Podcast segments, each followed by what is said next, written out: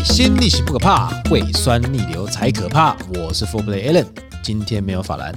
哎，今天来跟大家分享一个我很久以前的故事。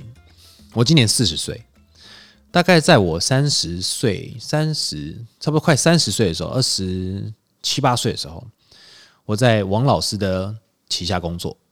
王林安老师呢，是在台北业界非常非常资深的调酒师，那他也是我的老师。他启发了我很多很多的事情，跟很多调酒的想法跟概念，还有做人处事的道理。那他是一个非常非常厉害的老师，在业界受到非常多人尊重。那在我们的胃流人生的节目里面呢，其中有一集也是邀请他来跟我们分享一下，就是调酒师的一些历史。那这个小故事是在分享他的小故事，他可能忘记了，但是我那时候记忆非常非常深刻。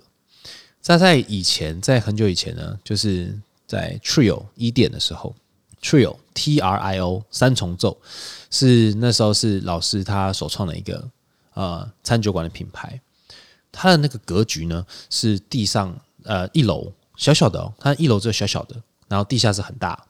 那在一楼的后面有一个小小的空间是他的厨房。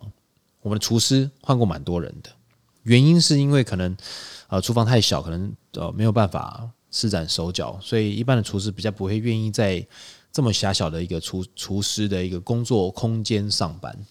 有一次呢，我们就应征到了一个呃专业是日本料理的厨师，我已经忘记叫什么名字了，不过也不是重点，重点是他做了什么事，他很特别，就是他不是很奇怪，他很特别，是他的员工餐哈很日式，很日式是什么呢？给你一碗饭，一个烤鱼，一些酱菜，就这样哎、就这样哎、我们是体力活的工作，诶，你给我们这种东西哪吃得饱啊？他所出的菜呢，就是一直被呃有些客人有可能有打枪的啦，或者是被呃员工打枪啦等等之类，就一直表现的没有到非常非常好。他他他在乎苦也蛮重的，他曾经甩围裙跟我讲说：“我是来这边住员工餐的，是不是？反正就是不爽就不想做这样子。”那有一次呢，他有一次就是跟问老师，他有一次问老师：“哎，老师，你是鱼眼睛吗？”老师就说：“哦，我喜欢啊，我喜欢吃鱼眼睛啊，鱼眼睛好吃啊。”他说：“老师，那我今天有一个货源，他要刚好有那个尾鱼的眼睛，你有没有你有没有兴趣？”他说：“好啊，好啊，那么当然没有问题啊，鱼眼睛好吃啊。那么那我他今天今天晚上的晚餐，我帮你准备鱼眼睛。”老师说：“OK。”后来我们就去忙别的事情嘛，开吧了开吧，老师就在坐在吧台上面煮了杯咖啡，然后看一本书，等他的晚餐。过没多久，上来了，上来以后。老师看到以后，马上往后倒退跳了一下，然后倒抽了一口气。为什么呢？他那个鱼眼睛有多大呢？就两颗网球那么大，两颗网球那么大哎！大家各位，网球那么大什么概念？那个那个鱼眼睛这样子看起来哈，就两颗眼睛这样子看着老师。你说老师吃不吃？你说老师吃不吃？我是不敢吃的。老师看到以后就说：“我操，这什么东西啊？”这怪物吧，我不吃这个东西。